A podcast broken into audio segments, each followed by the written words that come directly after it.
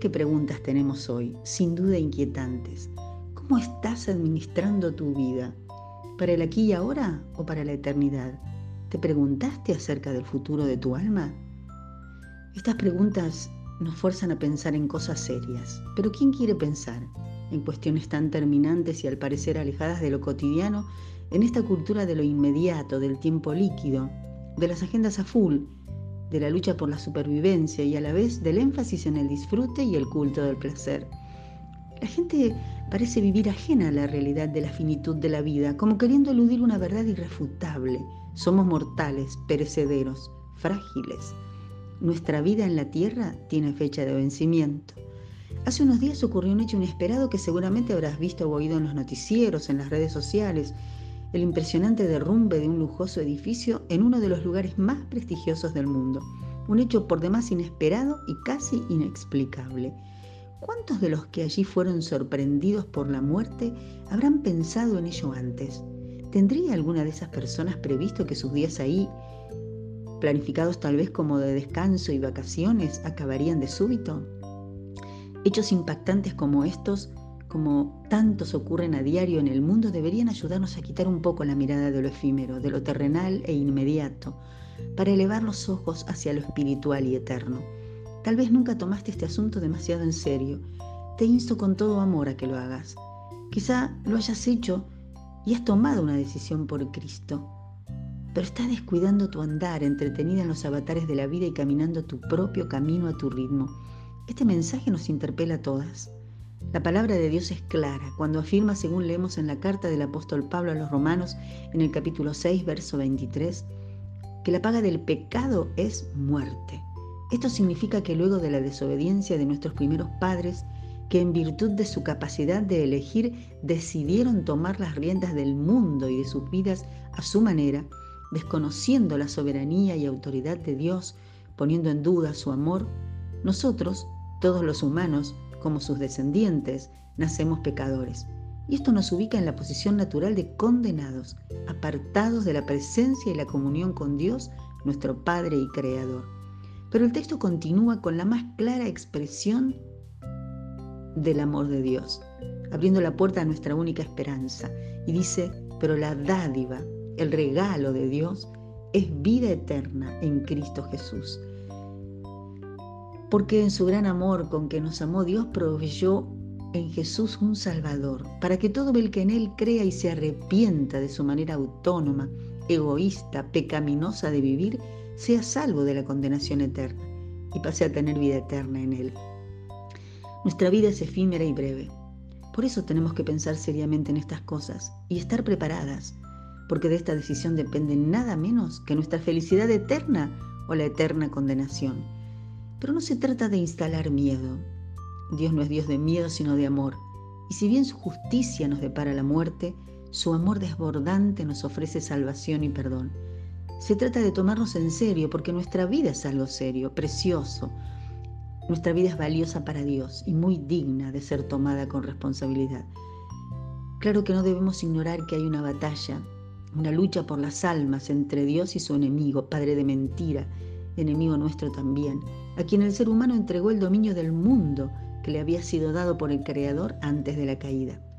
Por eso tantas luces que encandilan, tantos entretenimientos que nos sacan del foco, porque Él es el príncipe de este mundo. Tanto ruido hacia alrededor, ruido que intenta apagar la voz de nuestras conciencias. Por eso esta casi negación de la cortedad de nuestros días, la falacia de la satisfacción a corto plazo que puedan darnos los bienes, los logros, los premios y los deleites que podamos alcanzar en este mundo. Todo eso no viene de Dios. Este enemigo, padre del mal, está en posición de poder, aunque solo por un tiempo, hasta que sea completamente derrotado por Cristo en verdad está vencido porque no pudo retener a Jesús en las garras de la muerte, en tanto Él era Dios mismo hecho hombre. Porque Jesús resucitó, tenemos nosotros vida eterna en Él. ¿Qué otro Dios conoces de entre todas las religiones o dogmas del mundo que puedan hablar de un Dios vivo, sino el Dios del Evangelio? Hoy es día de salvación. Es una oportunidad de que sean abiertos nuestros ojos sea que nunca hayas dado este paso consciente y voluntario, o sea que ya lo hayas hecho, no dejes de escuchar la advertencia de la palabra de Dios en este momento. Leemos en Hebreo capítulo 2. Por tanto, es necesario que con más diligencia atendamos a las cosas que hemos oído, no sea que nos deslicemos. ¿Y qué hemos oído? Que Jesús vino al mundo a salvar a los pecadores. Y deslizarnos es perder el enfoque, es creer que podemos solas, que no necesitamos a Dios para disponer de la vida, o que solo es un recurso para cuando las cosas no van bien. No alcanza con creer en Dios y tenemos que entender esto. Creer y vivir a tu manera o a la mía es no haber entendido nunca nada acerca de Dios, de su amor, su santidad y su justicia. Y el texto continúa y dice, ¿cómo escaparemos nosotros si descuidamos una salvación tan grande? Y sigue en el capítulo 3 donde advierte y ruega, si oyeren hoy su voz, no endurezcan su corazón, miren hermanos, que no haya ninguno de ustedes corazón malo de incredulidad para apartarse del Dios vivo, antes exhórtense los unos a los otros cada día, entre tanto que se dice hoy, para que ninguno de ustedes se endurezca por el engaño del pecado. Amiga, hermana, qué bendición tenemos en esta provisión de la palabra de Dios que ilumina nuestro camino y nuestra vida toda. ¿Está tu corazón alentado y afirmado en Dios? ¿O más bien sentís que está endurecido o entristecido a causa del engaño del pecado? Te invito a revisar tu vida. Si hasta hoy no pensaste seriamente en tu destino eterno, no dejes pasar esta oportunidad. El tiempo se acaba y pronto llega el día en que habremos de rendir cuentas delante del trono de Dios por la vida que nos ha sido dada. Todos daremos cuenta por la respuesta de nuestro corazón al llamado del Señor Jesús a arrepentirnos y creer en Él como Salvador y Señor. Y vos que venís caminando en la caravana al cielo, vos que quizás hace tiempo tomaste una decisión por Cristo pero ves que se ha enfriado tu primer amor, que se ha ido apagando ese fuego, o que estás distraída o tan ocupada atendiendo los afanes de esta vida, recibí esta invitación amorosa de nuestro Señor que nos llama a revisar los deseos más profundos del corazón. ¿Cómo estás administrando tu tiempo, tu dinero, las energías? ¿En qué estás invirtiendo tus mejores dones? El Señor dijo que allí donde esté nuestro tesoro, ahí estará también nuestro corazón. Se trata de un tesoro que requiere ser celosamente guardado, alimentado a través de la meditación de la palabra de Dios y la oración.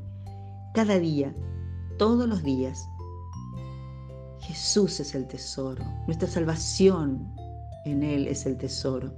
Se trata de una lucha tenaz, persistente, porque nuestra carne es débil.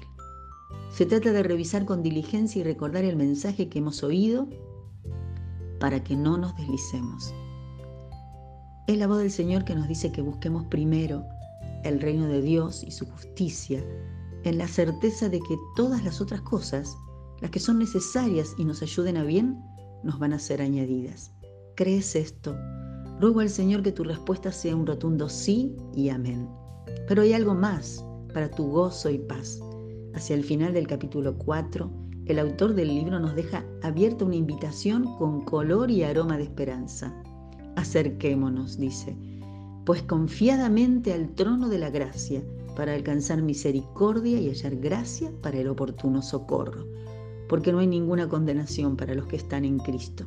Ahora mismo podemos inclinar nuestro corazón y clamar para ser limpiadas, perdonadas, instruidas en justicia, confortadas y consoladas, porque Él es nuestro Señor y Dios. Ocupémonos de nuestra salvación con temor y temblor. El Señor vuelve. Que tengas bendecida semana.